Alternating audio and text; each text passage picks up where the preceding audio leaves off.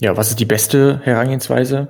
Das kommt natürlich drauf an. Vielleicht ähm, kommen jetzt schon ein paar Ideen, weil wir ja verschiedene Strategien und Ziele vorgestellt haben. Was ich gerne mal erwähnen würde, für ganz viele ist ja das Stichwort Time to Market hochrelevant. Gerade jetzt nochmal durch den E-Commerce-Trend, gerade nochmal ähm, durch Corona. Und dann sollte man sich im, eben im Klaren sein, wie schnell komme ich alleine in-house voran? Habe ich in-house schon jemanden, der das Thema wirklich ähm, durchsteigt und ähm, ja, in welcher Geschwindigkeit möchte ich das Ganze eigentlich aufbauen. Und dann kommt man meistens nicht drum herum, dass man sich eben Partner sucht und dann als Team sozusagen ähm, einen Fahrplan ähm, erstellt. Amazon Klugsteuern, der Podcast für mittelständische Unternehmen. Präsentiert von MoveSell, deinem Partner für Amazon-Strategien und Tools mit Moritz Meyer und Florian Vettel. Moin und herzlich willkommen zum Moveset Podcast, dem Podcast für mittelständische Brands, die Amazon klug steuern möchten. Ich sitze heute wieder gemeinsam mit Florian. Moin Moritz. Und heute haben wir uns das Thema Strategien und Herangehensweisen vorgenommen. Ja, ein sehr, sehr großes Thema, worüber wir stundenlang sprechen könnten. Heute versuchen wir mal ein paar Praxisbeispiele und möglichst viele verschiedene konkrete Strategien zu beleuchten. Wir gehen erst auf ein paar Beispiele ein, dann erklären wir euch, auf welche bestehenden Strukturen ihr euch, ähm, welche ihr euch angucken solltet. Dann reden wir über die verschiedenen Verkaufsmodelle und dann geben wir noch ein paar Tipps und stellen verschiedene Möglichkeiten zur der Absolvierung des Kanals vor. Das heißt, mache ich das Ganze in-house, hole ich mir einen Berater oder auch eine Agentur dazu. Ich würde sagen, wir starten direkt rein. Florian, stell uns doch mal eine erste Strategie vor. Ja, für die erste Strategie habe ich ein Unternehmen aus dem Food-Bereich mitgenommen, äh, mitgebracht. Das ist ein äh, Unternehmen, welches Mineralwasser herstellt, aber auch äh, Limonaden. Äh, das Unternehmen heißt äh, Filser, das äh, kennt sicherlich der eine oder andere, sind auch ähm, ja, deutschlandweit sehr bekannt. Äh, häufiger, häufig fährt auch auf der Autobahn LKW an einem vorbei, wo dann auch so ein Plakat drauf ist. Äh, die Quelle der Natur ist, glaube ich, aktuell deren ähm, äh, Spruch. Von daher äh, klingelt es da vielleicht beim einen oder anderen. Bei der Marke äh, ist es so, dass wir in einem Bereich sind, der auf Amazon noch nicht extrem stark boomt. Amazon hat viele Food-Programme wie Fresh, Pantry und Co. Ähm, trotzdem wird hier noch nicht extrem viel abgesetzt. Pantry gibt's mittlerweile auch gar nicht mehr und das zeigt auch so ein bisschen, dass Amazon in dem Kanal noch nicht, also in dem Bereich noch nicht 100% wohlfühlt. Die Marke Filzer möchte trotzdem auf Amazon sein, auch in der Erwartung, dass keine extrem großen Absätze äh, da wahrscheinlich stattfinden werden. Ziel ist also in erster Linie Branding ähm, und der Kanal soll ohne konkreten, konkrete Erwartungen ähm, als einer der First Mover in dem Bereich trotzdem aufgebaut werden. Und ähm, das ist auch ein sehr, sehr schlauer Move, weil äh, Filse Amazon eben als klaren Touchpoint in der Customer Journey erkannt hat ähm, weil Amazon eigentlich eine sehr, sehr starke Suchmaschine ist. Man das Produkt dann dort eben auch schon mal gesehen hat, wenn man dann auch im Supermarkt steht. Das macht Filzer, indem ähm, sie sich auf bestimmte Content-Bereiche konzentrieren, wie ähm, ja die Produktseite mit attraktiven Beschreibungen, attraktivem Bildmaterial, Videomaterial. Wir haben wirklich sehr, sehr schönen A-Plus-Content in dem Beispiel. Wir haben einen guten Brandstore ähm, und wir stellen eben auch über Werbung sicher, dass äh, die Marke auftaucht, ähm, wenn es um das Thema Mineralwasser ähm, geht. So, und äh, da ist eben ganz klar Branding das Ziel. Magst du ja, vielleicht weitermachen? Nächsten, auf zur nächsten Strategie.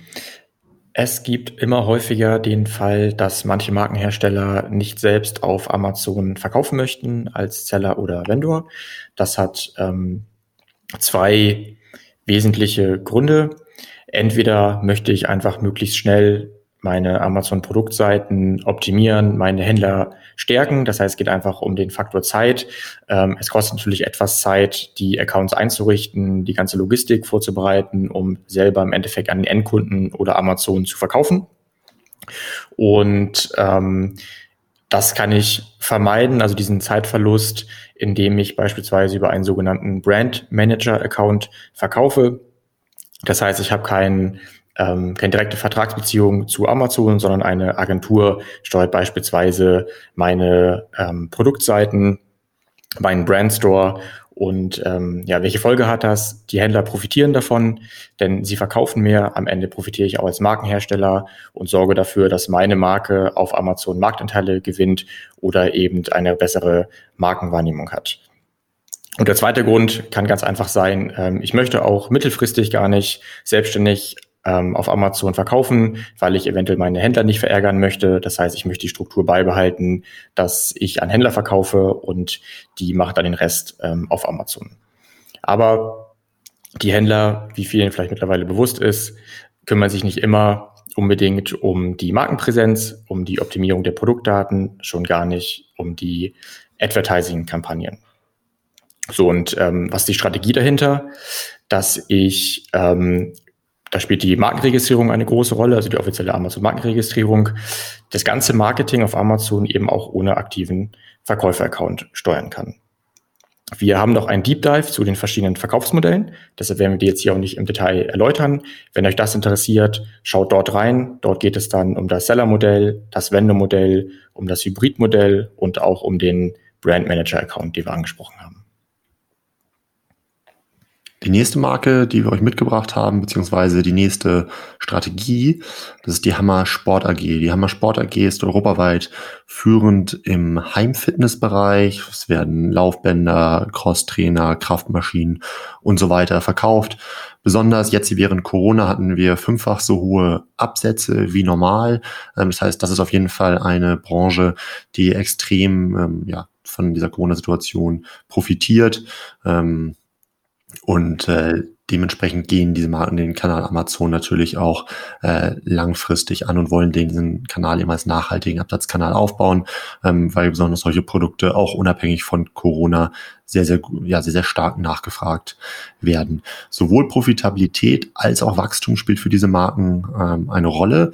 Dementsprechend werden auch alle Möglichkeiten genutzt. Du hast es gerade schon angesprochen mit den verschiedenen Modellen. Bei der Hammer Sport AG ist es tatsächlich auch so, dass äh, sowohl das Seller als auch das Vendor-Modell verwendet wird. Die parallele Nutzung von beiden Programme, Programmen nennt sich dann ähm, das Hybrid. Modell, ähm, weil es eben schon sinnvoll sein kann, bestimmte Produkte eher über den Seller anzubieten, eher über den Vendor. Ähm, und da die Hammersport AG diese Modelle nutzt, hat die Hammersport AG auch alle äh, Handlungsmöglichkeiten, um da eben aus den Vollen zu schöpfen und die Vorteile von beiden Modellen zu nutzen. Das ist also ein sehr, sehr ganzheitlich, nachhaltig gedachter Ansatz. Ja, wir machen weiter mit ähm, einer Strategie oder einem Modell, was wir häufig bei Startups sehen. Dort ist das Hauptziel Wachstum. Die Profitabilität ist ähm, sekundär. Das heißt, es geht darum, in möglichst kurzer Zeit möglichst viel Umsatz auf Amazon machen und auch ein stetiges Wachstum vorzuweisen. Und bestenfalls eben auch etabliertere oder bekanntere Marken zu verdrängen. So, und ähm, ja, was sollte ich dann machen? Ich muss erstens, wie bei fast allen anderen Strategien, natürlich meine Produktdaten ordentlich pflegen. Ich muss die Basics erfüllen, ähm, aber dann muss ich natürlich schnell auf das Thema Advertising mich konzentrieren. Denn mittlerweile gibt es viele verschiedene Werbeformate. Ähm, Werbeformate, um meine Marke zu schützen, Werbeformate, um andere Marken anzugreifen, das heißt direkt auf deren Markennamen Werbung zu schalten. Und ähm, ja, dort muss ich ordentlich Budget mitbringen und werde mit Sicherheit auch die ersten Monate nicht besonders profitabel sein.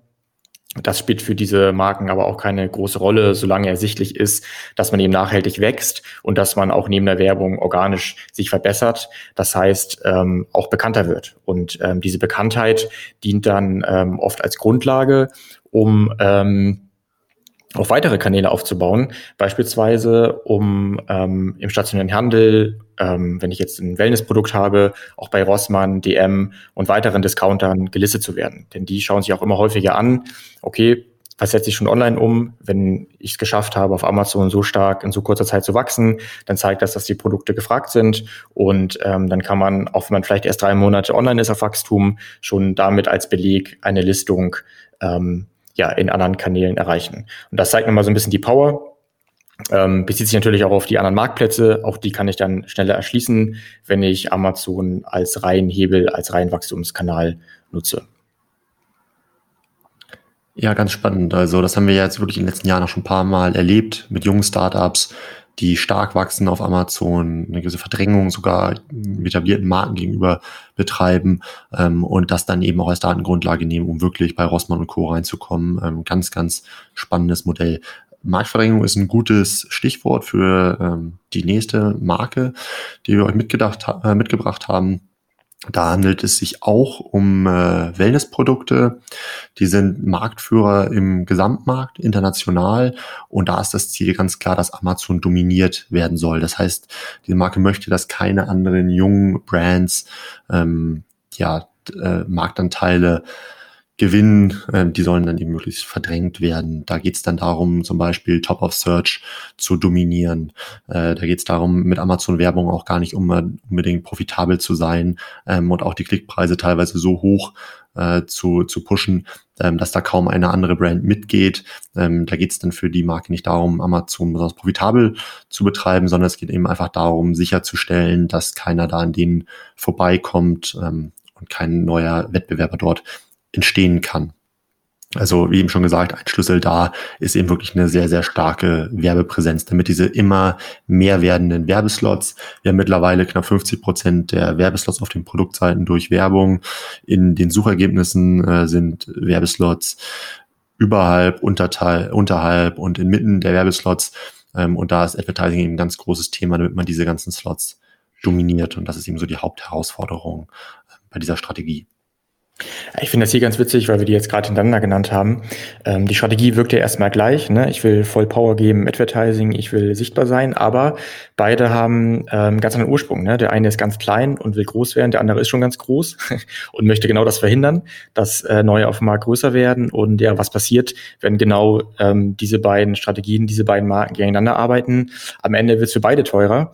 Ähm, am Ende profitiert natürlich Amazon davon und für alle anderen Marktteilnehmer wird es auch schwierig, weil die Klickpreise in die Höhe zu gehen. Aber das zeigt so ein bisschen, wie gewisse Marktdynamiken ähm, entstehen können. Genau, und jetzt mal aus Perspektive von dem kleinen Startup vielleicht, was wird das jetzt irgendwie tun ähm, in der Folge, wenn auf die hohen, also auf die stark frequentierten Suchbegriffe ein starker Wettbewerb ist? Das wird sich natürlich so ein bisschen in den Longtail äh, verschieben. Und da erwarten wir jetzt auch für das Jahr, dass im Longtail einfach noch viel, viel mehr Musik sein wird. Das heißt, im Longtail noch viel, viel mehr gesucht wird. Und da wird es sich jetzt für das Startup in dieser Wettbewerbssituation äh, entscheiden, ob es den Longtail dann eben dominieren kann ähm, und geht äh, dieser Marktführer mit diesem extrem hohen Aufwand der genauen Keyword-Recherchen und so weiter mit, ähm, um auch dort dann die Plätze zu dominieren. Ähm, das ist sicherlich ein Feld, wo sich das dann entscheiden wird. Magst du Longtail nochmal kurz definieren für alle Zuhörer, die noch nicht so tief drin sind? Ja, sehr gerne. Also ähm, Longtail ist letztendlich eine Suchanfrage, die sich aus mehreren Wörtern zusammensetzt. Ähm, wir können das mal irgendwie am Beispiel Bademantel machen. Dann wäre Bademantel von dem Marktführer sicherlich ein Suchbegriff, wo schnell Werbung drauf geschaltet wird, weil da viel gesucht wird. Ähm, Strategie vom Startup könnte das jetzt sein, den Bademantel sehr genau zu beschreiben. Sagen wir mal Bademantel für Herren ähm, in blau flauschig. So, das ist eine so lange Suchanfrage, wo an sich natürlich ein geringeres Volumen, Suchvolumen hintersteckt, ähm, wo die Wahrscheinlichkeit aber nicht gering ist, dass der Marktführer das so nicht eingeloggt hat. Und von diesen Longtail-Suchbegriffen, also diesen sehr langen Suchbegriffen, gibt es natürlich sehr, sehr viele. Und die Herausforderung ist dann genau herauszufinden, welche das sind und die dann eben auch in, ähm, ja, möglich, in möglichst vielen Formen aufzunehmen. Genau. Wir machen weiter mit der nächsten Strategie, internationale Expansion. Es gibt in Sicherheit viele Vor- und Nachteile, viele Chancen und Risiken zu Amazon, die man diskutieren kann, aber wo sich eigentlich alle klar sind, ist, dass Amazon einfach ein genialer Kanal ist, um schnell und einfach mal andere Marktplätze international anzutesten. Einerseits, weil sie fast weltweit überall in allen relevanten Märkten vertreten sind ähm, andererseits, weil ich auf dem, was ich bisher in meinem Heimatland, beispielsweise Deutschland, aufgebaut habe, ähm, das einfach rüberschiften kann. Ich kann sozusagen meine Produktdaten, meine Kampagnen, meine Learnings ähm, übernehmen. Brauche natürlich im Marketing kein reines Copy-Pasting. Ich sollte natürlich, wenn ich es richtig mache, ähm, die ähm, Produktdaten, die Kampagnen auch für den Heimat, für den neuen Markt ähm, optimieren. Aber meistens hat man schon vieles vorbereitet, man versteht Amazon ähm, und kann dann schnell anfangen. So, zweiter Riesenvorteil ist ähm, die Logistik. Das heißt, ähm, auch wenn ich sonst sage, ähm, ich möchte FBA nicht nutzen oder ich habe auch eine eigene ähm, Logistik oder ich nutze einen externen Fulfiller, ähm, ist es für erste Tests immer eigentlich hilfreich und empfehlenswert, einfach mal FBA auszuprobieren und dann schnell zu sehen, wie funktioniert eigentlich ähm, der Markt für mich. So, unser, unser Tipp da ganz klar, Fokus. Das heißt, ähm, nicht drei Jahre planen, wann man irgendwann auf den nächsten Markt geht, sondern vielleicht mit seinen Bestsellern oder mit seinen Produkten, die die höchste Marge haben, die einfach zu verpacken sind, die leicht sind, das heißt, die auch in der Distribution gut funktionieren, mal einen neuen Markt eben antesten. Und ähm, auch nicht zu viel spekulieren vorher, auch vielleicht gar nicht ähm, ja, zu viel ähm, sich zu viel davon beeinflussen lassen, wie die verschiedenen Länder in anderen Kanälen funktioniert haben, beispielsweise im Online-Shop oder anderen Marktplätzen. Das haben wir in den letzten Jahren ganz klar als Learning erkannt. Äh, man muss es einfach ausprobieren. Man kann natürlich Marktanalysen vorher machen, ist auch empfehlenswert, ist ja auch so ein bisschen ähm, unser Streckenpferd bei MoveSell, dass wir einfach schnelle Analysen für verschiedenste Marktplätze und ähm, Kategorien anfertigen können. Aber am Ende muss ich es ausprobieren und ähm, ja, oft funktioniert es besser oder vielleicht auch mal schlechter, als ich vorher ähm, gedacht hätte. Und ähm, Amazon schließt immer mehr Marktplätze. Ganz frisch ist ja zum Beispiel Holland oder die Niederlande. Wahrscheinlich kommt bald auch Polen. Und das zeigt halt auch, dass ich mit dem Kanal ja, mich automatisch weiterentwickle und ähm, natürlich einmal das ganze Thema Steuern und Recht klären muss. Das muss ich aber auch klären, wenn ich Amazon ähm, nicht nutzen würde zur Expansion. Genau, ich glaube, das Versand und das Lagerthema, also allgemein Logistik ist da ein wahnsinnig wichtiges Thema ähm, und in dem Bezug dann eben auch die Umsatzsteuer. Und äh, auch da, wenn man das FBA-System richtig versteht, ähm, kann man das eben auch nutzen, um dann eben schnell flexibel zu testen, welche Länder sich lohnen, ähm, weil ich kann beispielsweise einstellen, dass ich nur in Deutschland lagern möchte bei FBA, aber ich kann dann gewisse Länder für den Versand freigeben. So, und dann habe ich ja auch gewisse Lieferschwellen, die ich erstmal erreichen muss, bevor ich dort eben mich auch umsatzsteuerrechtlich registrieren muss. Und wenn ich in dem Land nicht lager und aus Deutschland dahin sende, kann ich das eben auch bis zur Erreichung der jeweiligen Lieferschwelle ganz gut antesten. Ähm, das heißt, da empfehlen wir auch wirklich teilweise breiter das Ganze mal, also zwei, drei Länder auch mal parallel zu testen und dann eben erkenntnisbasiert äh, dann eben auch dann einzelne Marktplätze auszuwählen, äh, je nachdem, wo eben die Produkte am besten angenommen werden. Ein weiterer Punkt. Ja, ja wolltest du gerne? Ja, ich wollte noch sagen, wir kennen viele Unternehmen, die ähm, Online-Shop weiterhin im Heimatmarkt bleiben, da einfach sagen, da können wir noch besser werden, ähm, aber eben über Amazon dann ermöglichen, dass die Produkte zum Beispiel europaweit verkauft werden, weil Amazon, ähm, sei es jetzt auch über das Vendor-Modell, den Kundenservice und die ganze Logistik eben übernimmt. Was auch häufig zu beobachten ist, du sagtest das vorhin schon, neue äh, Marktplatzländer, die erschlossen werden. Diese neuen Marktplatzländer, wie Beispiel, beispielsweise Niederlande, Polen und Co., ähm, die haben ja so verschiedene, äh, ich nenne es mal, Erschließungsstadien. Am Anfang wird, werden die Marktplätze meist geöffnet und dann kann man, äh, werden erstmal einzelne Produktkategorien freigegeben, dann kann man die Produkte dort listen. Aber das Werbesystem ist beispielsweise noch nicht verfügbar. Und jetzt ist äh, vor kurzem so gewesen, dass jetzt zum Beispiel in den Niederlanden das Werbesystem von Amazon sich geöffnet hat. Ähm, und das ist natürlich immer noch mal so ein sehr, sehr spannender Punkt, ähm, weil es dann eben darum geht, niedrige Klickpreise ähm, abzusahnen und eben die Sichtbarkeit massiv ähm, zu hebeln. Von daher sind, sollte man diese verschiedenen Stadien da auf jeden Fall im Blick haben. Was wir aber empfehlen, ist da eigentlich immer möglichst früh dabei zu sein, damit man im besten Fall, wenn sich der Werbemarkt äh, in den Ländern öffnet, schon eine gute Content-Basis da hat, gute organische Rankings und dass man das dann eben mit Werbung anfeuern kann. Machen wir mal mit. Ja, absolut. Machen wir mit der nächsten ähm, mit dem nächsten Case weiter. Produktneuheiten äh, sollen schnell auf Potenzial überprüft werden. Ähm, hier kommen wir nochmal zurück auf die Hammer Sport AG, die äh, beispielsweise ein neues Trampolin entwickelt hatte mit neuen Eigenschaften. So, und äh, das Problem bei ganz neuen innovativen Produkten ist ja häufig, äh, dass noch keine bestehende Nachfrage da ist. Und da bietet Amazon einfach sehr, sehr gute Möglichkeiten, neue Produkte schnell ähm, mit viel Traffic auszustatten, also vielen Besuchern, um dann eben zu schauen, wie die Besucher mit den Produkten interagieren. Wird das Produkt viel gekauft? Wird das gut angenommen? Wird es nicht gekauft? und so weiter. Ähm, und da ist es tatsächlich so, wenn man jetzt ein komplett neues und innovatives Produkt hat, wofür es keine bestehende Nachfrage gibt, dass man auf Amazon eben besonders durch das Werbeformat die sehr gut die Möglichkeit hat, Substitutprodukte ähm, beispielsweise zu, zu targeten. Das äh, könnte man diesem Beispiel von dem Trampolin jetzt irgendwie so durchspielen, dass es natürlich andere äh, Fitness-Trampoline bereits gibt mit anderen Eigenschaften und man würde dieses neue Trampolin dann einfach auf diesen Produktseiten ähm, der bereits bestehenden Trampoline platzieren, ähm, um mal zu schauen, ob die Kunden diese Produktneuheit annehmen oder nicht. Okay, ich mache weiter mit der nächsten Strategie. Ähm, ja, Risikostreuung, ähm, Umsatzausgleich, wenn wir jetzt mal auf die kon konkrete Situation mit Corona uns beziehen.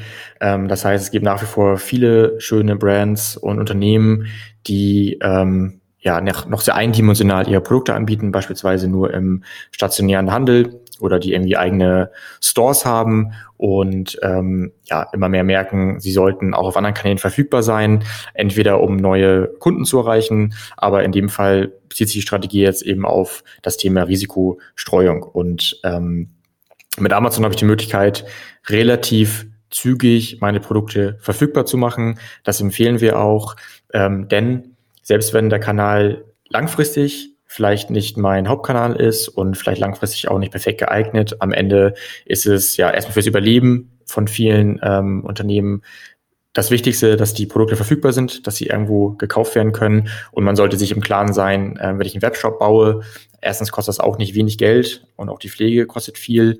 Ähm, habe ich erstmal einen schönen Webshop, der existiert, aber ich habe noch keinen Traffic und wahrscheinlich findet mich niemand. Und das ist jetzt auch kein Argument gegen einen Webshop. Unsere Empfehlung ist ganz klar, konzentriert euch erstmal darauf, legt euch eine ordentliche Basis, ähm, sucht euch einen Partner, mit dem ihr das Thema ERP, Multichannel, Wavi und Co. durchgeht. Da kommt demnächst auch ein ähm, Gastpodcast ähm, zu, wo wir mal ein bisschen Plenty Markets beleuchten und die ganze Vorbereitung. Ähm, aber fangt dann auch schnell an, einfach auf Amazon ähm, zu listen, beispielsweise über die Basis des Shops, ähm, denn dort werdet ihr viel schneller ähm, Kunden haben, viel schneller Umsatz machen und könnt dann schauen, was ihr eben wie priorisiert und was wie für euch funktioniert. Ich mache jetzt mal mit dem letzten strategischen Case weiter, den wir euch mitgebracht haben. Wir sind jetzt hier beim Reinigungsunternehmen, ganz, ganz klassischer B2Bler, also verkauft wirklich Reinigungsmittel ähm, im Industriebereich, ähm, möchte jetzt aber ausprobieren, ob das Ganze nicht auch im B2C-Bereich im deutlich kleineren Rahmen funktionieren könnte. So das Unternehmen ist aber bisher seit zig Jahren einfach nur B2B, Hersteller verkauft an die Händler und hat halt keinerlei B2C Strukturen. Und da ist es nun mal so, dass wir in diesem Amazon-Ökosystem mit äh, im Amazon-System mit FBA und Co. einfach sehr schnell erste Gehversuche machen können. Ähm, und wir müssen uns nicht erst um ja, extreme Grundlagen ähm, kümmern, ähm, die teilweise irgendwie in, in Online-Shops zum Beispiel äh, anfallen. So, ähm, grundsätzlich, wie du eben gesagt hast, Moritz, halte ich auch Shop, äh, der Online-Shop grundsätzlich für eine ganz, ganz wichtige Basis. Man hat ja manchmal auch den Case, dass es einfach sehr, sehr schnell äh, gehen muss, ähm, und man einfach nicht die Zeit hat, das aufzubauen. Ähm, und so jetzt auch bei diesem Hersteller, der jetzt auch um äh, Umsatzausfälle kompensieren möchte und jetzt diese Corona-Situation auch nutzt, ähm, um jetzt einfach schnell neue Wege, Vertriebswege auszuprobieren. Ähm, und da ist eben mit diesem ganzen Amazon-System, Logistik und Co sehr schneller, guter ähm, und einfacher ähm, ja, Einstieg möglich. Genau, dann lass uns doch als letztes nochmal ähm, so eine allgemeine Strategie beleuchten. Ähm, die meisten kommen auf uns zu und sagen, pass auf, ähm, wir haben hier 5.000 bis 10.000 Euro im Monat, wir wollen jetzt einfach möglichst schnell ähm, auf Amazon anfangen. Uns ist klar, das ist irgendwie noch nicht viel Budget.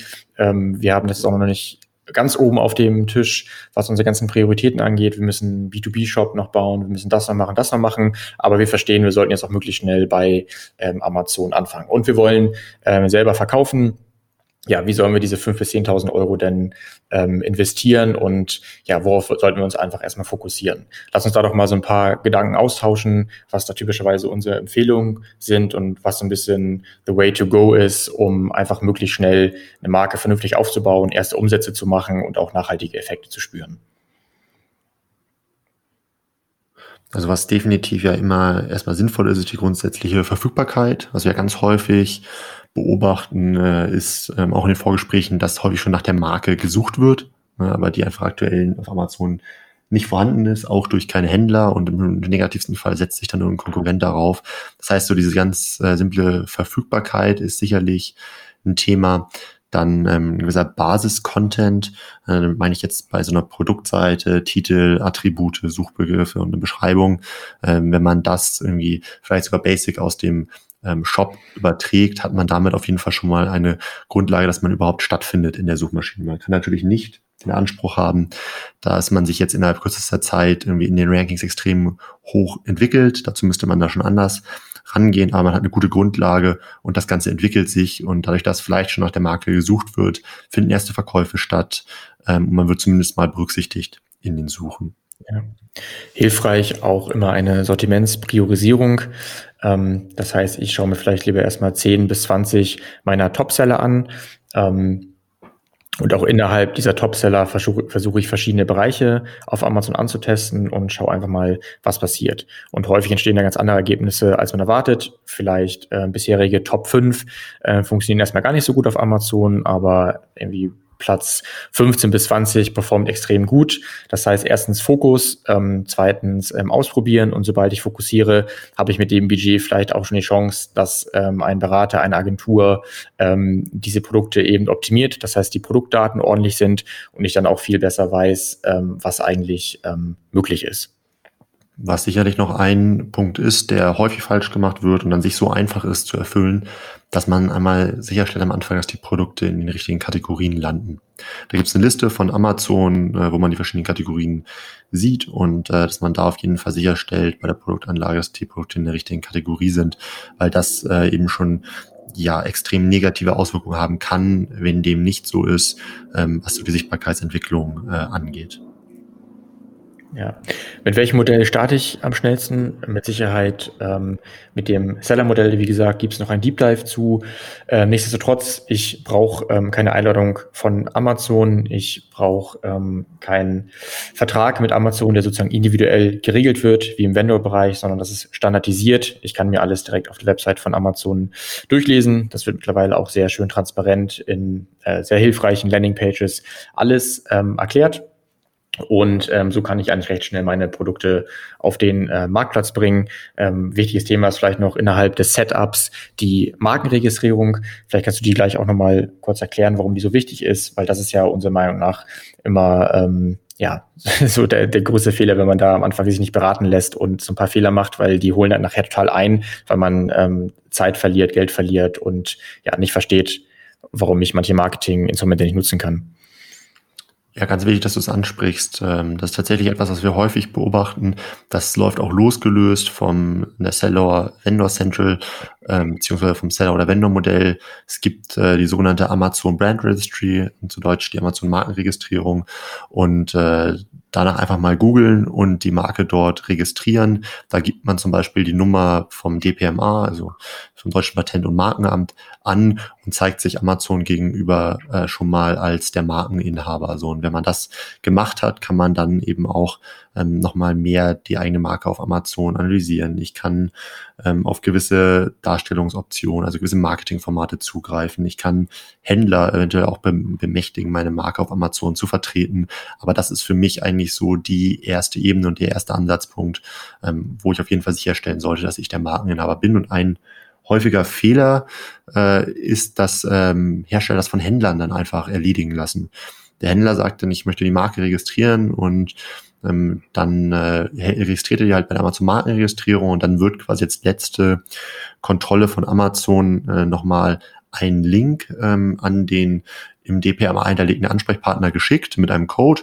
Und wenn der Hersteller dann dem Händler den Code gibt, dann ist der Händler für Amazon der Markeninhaber. Und das wird auch im Nachgang schwer zu lösen, ähm, beziehungsweise das ist Aufwand, Mühen, die man sich sparen kann. Von daher auf jeden Fall, unabhängig, ob ich selbst verkaufen möchte oder nicht, die Marke selber registrieren und eher Händler dann als Vertreter dort angeben. Ja, ich würde gerne noch auf drei Bereiche zu dieser Strategie ähm, eingehen. Einmal Verfügbarkeit, ähm, einmal Brandstore und einmal auch Advertising. Das ist ja einfach ein Riesenthema. Das kannst du ja gleich noch übernehmen. Ja, Verfügbarkeit. Wir hatten schon gesagt, Sortimentspriorisierung.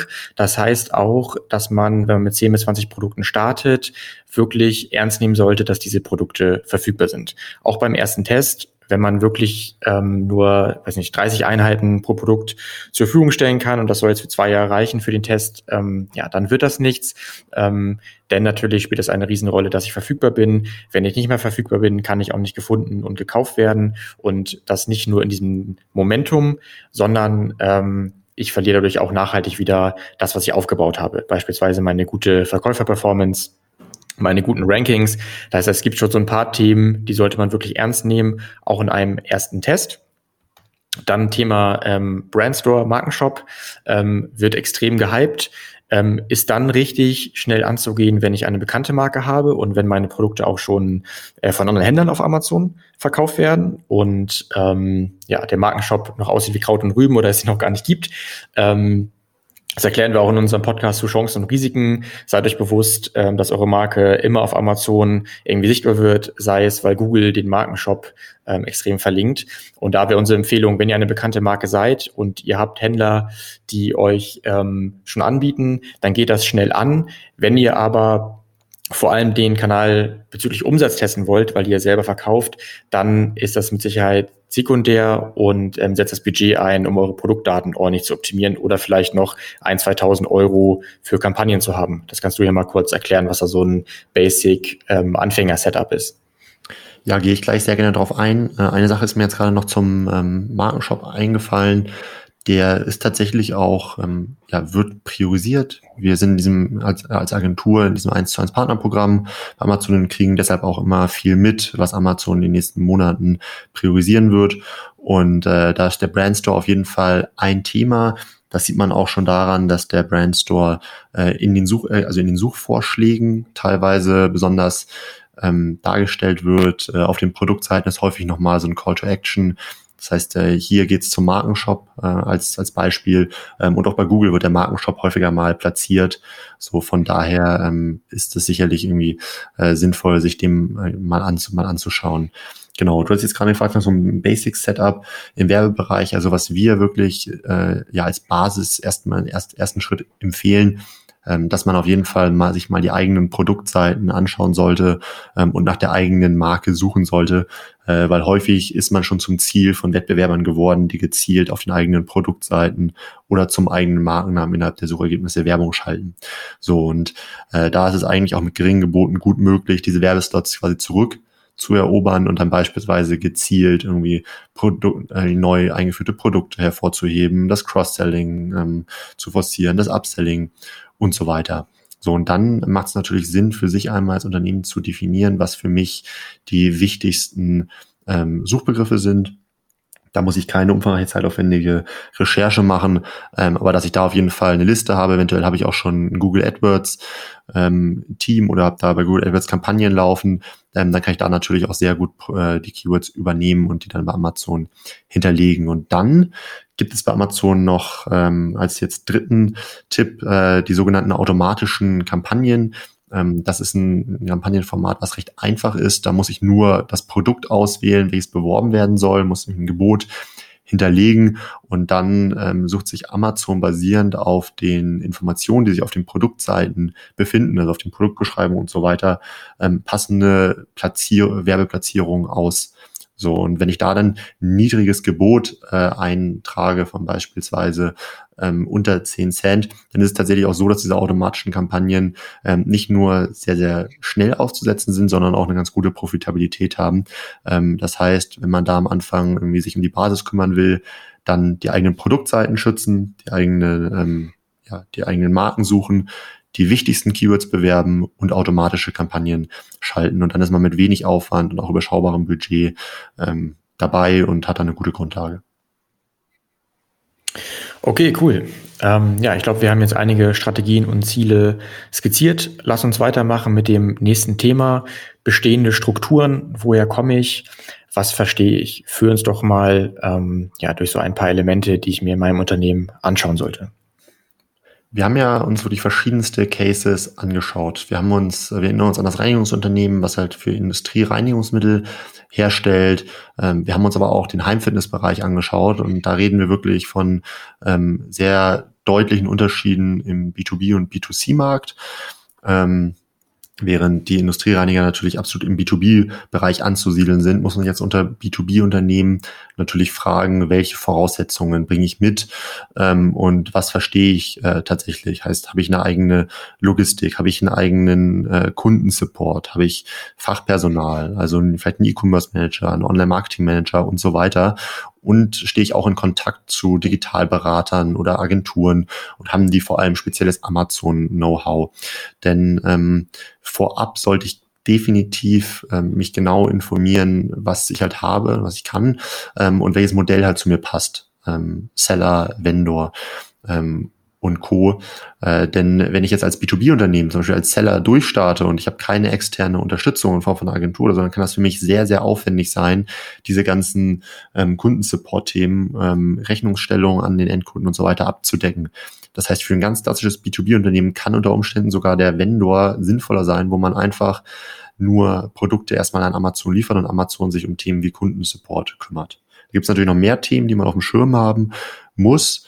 Ähm, aber das ist sicherlich eine sehr, sehr wichtige Frage, woher komme ich und äh, dass ich das Ganze auf jeden Fall vom Experten einmal bewerten lassen sollte, um dann eine Empfehlung zu bekommen, welches Modell für mich richtig ist. Im B2C-Bereich ähm, ist tatsächlich so, wenn ich eine eigene Logistik habe, ich habe einen eigenen Kundensupport, ich habe Fachpersonal und so weiter, dann macht das Seller-Modell meist sehr, sehr viel Sinn, ähm, weil man bestehende Strukturen sehr gut auf Amazon transferieren kann und dann auch ein schneller Start da gut möglich ist. Ja, lass uns die Modelle noch einmal ganz kurz definieren für alle Zuhörer, die da wirklich noch ähm, ganz neu sind. Und es ist ja auch vor allem immer so ein bisschen ähm, verwirrend, weil es ein paar Überschneidungen auch gibt und weil sich die Modelle ja auch in den letzten Monaten und Jahren verändert haben. Also Seller heißt, ich verkaufe als Unternehmen über den Amazon Marketplace direkt an Endkunden. Das heißt, ich nutze Amazon, wie man auch eBay kennt, ähm, ja als Tool, um auf dem Marktplatz verfügbar zu sein. Und dann kann ich entweder die Logistik selber übernehmen. Das heißt, ich versende selber, nachdem mein Auftrag eingegangen ist, ähm, an die Endkunden. Oder ich nutze die Logistik ähm, von Amazon, nennt sich FBA, Fulfillment bei Amazon. Ich steuere mein Marketing grundsätzlich selber. Das heißt, Amazon macht nichts für mich. Ich bin auch für alles verantwortlich. Modell Vendor heißt, ich verkaufe nicht direkt an die Endkunden, sondern ich verkaufe als Hersteller an Amazon. Ich bin quasi nur ein Lieferant und am Ende ist Amazon ein Händler meiner Produkte.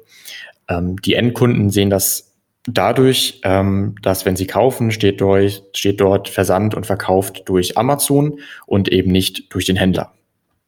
So und ähm, ja, das kann vorteilhaft sein, wenn ich noch keine Endkundenlogistik habe, wenn ich wirklich gar nichts mit Endkunden vorher zu tun hatte, wenn ich sage, ich will in größeren Batches ähm, eben an Händler wie Amazon verkaufen. Hat aber eben ähm, auch Nachteile, weil ich nicht direkt an die Endkunden rankomme, weil ich keinen direkten Kontakt habe und weil das Ganze auch sehr individuell geregelt ist mit gewissen Auflagen, wie ich an Amazon zu liefern habe. Als Seller kann ich jederzeit selber festlegen, welchen Lagerbestand ich habe.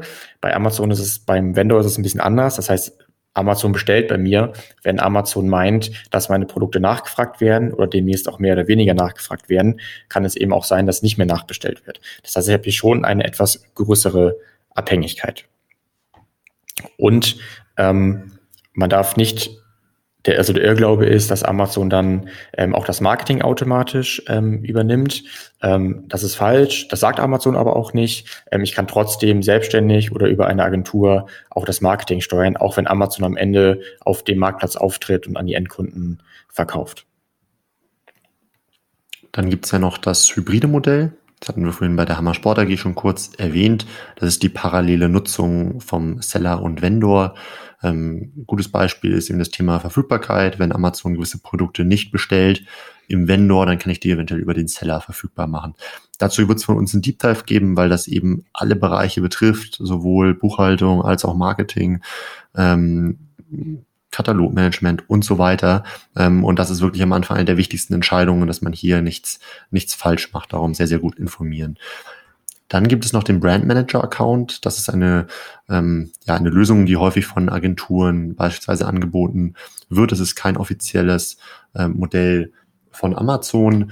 Ähm, da äh, hat man die Möglichkeit, nicht das Seller- oder Vendor-Modell zu nutzen, äh, sondern einfach nur ähm, auf die Produktseiten über diesen Brand Manager-Account zuzugreifen. Man kann dann den Content optimieren, man kann einen Markenshop erstellen, man kann äh, Werbung schalten und so weiter.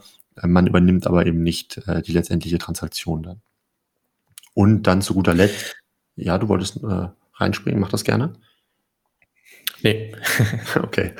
Ähm, und dann äh, gibt es zu guter Letzt äh, noch das klassische Händlermodell, so dass ich äh, meine Händler habe, die auf Amazon verkaufen. Ähm, und eventuell habe ich sogar ein, zwei Händler in meinem Netzwerk, die sich sehr, sehr gut auskennen ähm, mit Amazon. Und äh, mit denen kann ich mich natürlich zusammensetzen ähm, und über deren äh, Account quasi meine Amazon-Präsenz steuern. So, da äh, empfehlen wir aber vorab sehr genau dann zu definieren, wie dies dann auch mittelfristig aussieht, ähm, besonders was irgendwie die Einsicht in Verkaufszahlen und so weiter ähm, geht, dass da von Anfang an eben auch geklärt ist, ähm, was miteinander geteilt wird und was nicht. Ähm, aber wenn man da einen Händler hat, der sich grundsätzlich mit dem Kanal auskennt bereit ist, ähm, ja, für diese, für die Mitteilung äh, der Daten, dass man da sehr eng zusammenarbeitet, kann auch das ein, äh, ein gutes Modell sein. Unterm Strich ist es einfach sehr, sehr wichtig bei allen Modellen, die wir jetzt vorgestellt haben, dass man sich vorab eben gut informiert. So, und wenn man das Know-how nicht hat, ähm, sich dann das Know-how ähm, von eventuell befreundeten, also bekannten Unternehmen irgendwie zu holen, die, die ja schon weitere Schritte gemacht haben, externe Berater hinzuzuziehen, ähm, weil da gibt's wirklich äh, ja große, kann große Auswirkungen haben, ähm, wenn man da erstmal blind in das Thema reinstartet. Im Vendor könnte man beispielsweise falsche Konditionen verhandeln, von denen es später sehr, sehr schwierig ist, wieder runterzukommen. Darum äh, gilt es, das eben sehr bewusst auszuwählen. Okay, auf jeden Fall kann man nicht pauschal sagen, was besser ist. Man kann nicht sagen, Seller ist besser als Vendor oder andersrum. In, ja, in dem Thema gehen auch viele Gerüchte und Mythen rum und ähm, diese Themen muss man sich einfach super detailliert anschauen. Dafür ist unser Deep Dive da, schaut ihn an. Und jetzt würde ich sagen, ähm, schließen wir den Podcast ab mit dem Thema die richtigen Partner finden, beziehungsweise brauche ich überhaupt Partner? Wenn ja, welche und wie baue ich eigentlich Know-how intern auf? Ja, welche Möglichkeiten habe ich denn da, Florian? Da haben jetzt einfach vier verschiedene Möglichkeiten mitgebracht. Ähm, Inhouse ist sicherlich die eleganteste äh, Variante, aber auch nur, wenn ich den Kanal nicht ausprobieren möchte, sondern weiß, ich möchte da äh, langfristig verkaufen, weil so eine Inhouse-Abteilung auch Geld kostet.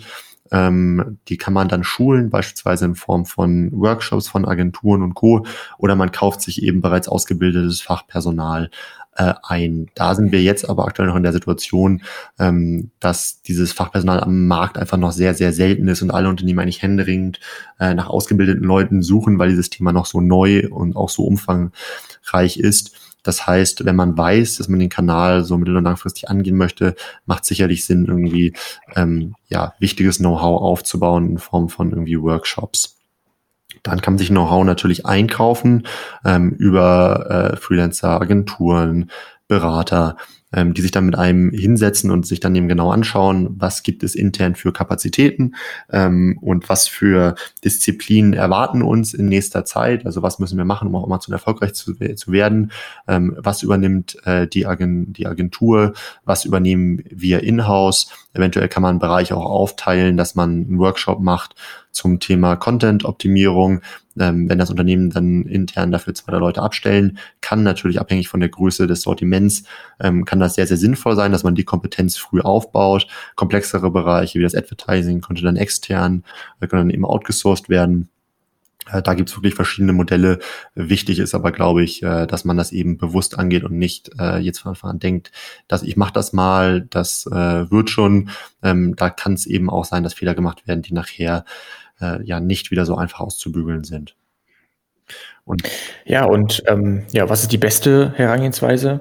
Das kommt natürlich drauf an. Vielleicht ähm, kommen wir jetzt schon ein paar Ideen, weil wir ja verschiedene Strategien und Ziele vorgestellt haben. Was ich gerne mal erwähnen würde, für ganz viele ist ja das Stichwort Time to Market hochrelevant. Gerade jetzt nochmal durch den E-Commerce-Trend, gerade nochmal ähm, durch Corona. Und dann sollte man sich im, eben im Klaren sein, wie schnell komme ich alleine in-house voran? Habe ich in-house schon jemanden, der das Thema wirklich ähm, durchsteigt und ähm, ja, in welcher Geschwindigkeit möchte ich das Ganze eigentlich aufbauen. Und dann kommt man meistens nicht drum herum, dass man sich eben Partner sucht und dann als Team sozusagen ähm, einen Fahrplan ähm, erstellt und ähm, danach eben vorgeht, brauche ich einen Partner, brauche ich keinen. Es ist mit Sicherheit richtig und empfehlenswert, dass ich einen im Team habe, in-house, der Know-how hat, das Ganze auch in-house anleitet. Agenturen brauchen immer gute Ansprechpartner, ähm, aber man sollte sich im Klaren sein, ja, der Markt dafür ist klein diese Leute kosten auch viel Geld, diese Leute sind ähm, sehr, sehr ähm, gefragt. Und ja, ist es richtig, dass ich vielleicht drei bis sechs Monate suche, um den dann zu bekommen, um den dann erstmal überhaupt in meinen, ja, in meine Marke, in mein Sortiment einzuführen und dann irgendwann am Ende des Jahres den Kanal angehen zu können? Ähm, ja, oder kann ich nämlich auch so schon mal hinsetzen, einen Workshop machen, genau meine Voraussetzungen, meine Ziele und Strategien definieren ähm, und dann vielleicht so, so ein, ja, so einen fließenden Übergang ähm, gestalten. Um da ein kleines Beispiel zu nennen, ich habe vor kurzem einen Gastpodcast mit dem ähm, Timo Dietrich ähm, aufgenommen, der ist ähm, freier Berater und der fungiert eben oft als Schnittstelle ähm, zwischen den Herstellern, zwischen uns als Agentur und Tool-Provider, ähm, kommuniziert aber auch mit Amazon und ähm, genau diese Leute muss man eben finden oder wie es in unserem Fall war, wir haben den Kunden auch schon vorher betreut und aufgebaut und irgendwann haben sie dann halt auch den ähm, Berater, die Schnittstelle nochmal gefunden, weil sie halt im E-Commerce allgemein ähm, Erfahrung brauchen und ja, also der Tipp ist da halt nicht zu lange zögern, sondern erstmal Gehversuche machen und dann die Struktur nach und nach aufzubauen. Ja, ich glaube, das ist ein gutes Schlusswort. Ähm, in dem Sinne ist, glaube ich, jetzt die richtige Zeit, sich mit dem Thema auseinanderzusetzen, ähm, das Ganze eben aber bewusst. Dazu haben wir jetzt, äh, denke ich, den einen oder anderen Denkanstoß gegeben und äh, dann bleibt uns, glaube ich, nicht mehr viel anderes übrig, als äh, viel Erfolg dabei äh, zu wünschen. Ähm, ja, der Kanal äh, kann sich sehr lohnen, wenn man es richtig macht. Okay, ja, ich hoffe, der Podcast hat euch gefallen und dann bis zum nächsten Mal. Ciao, ciao. Ciao.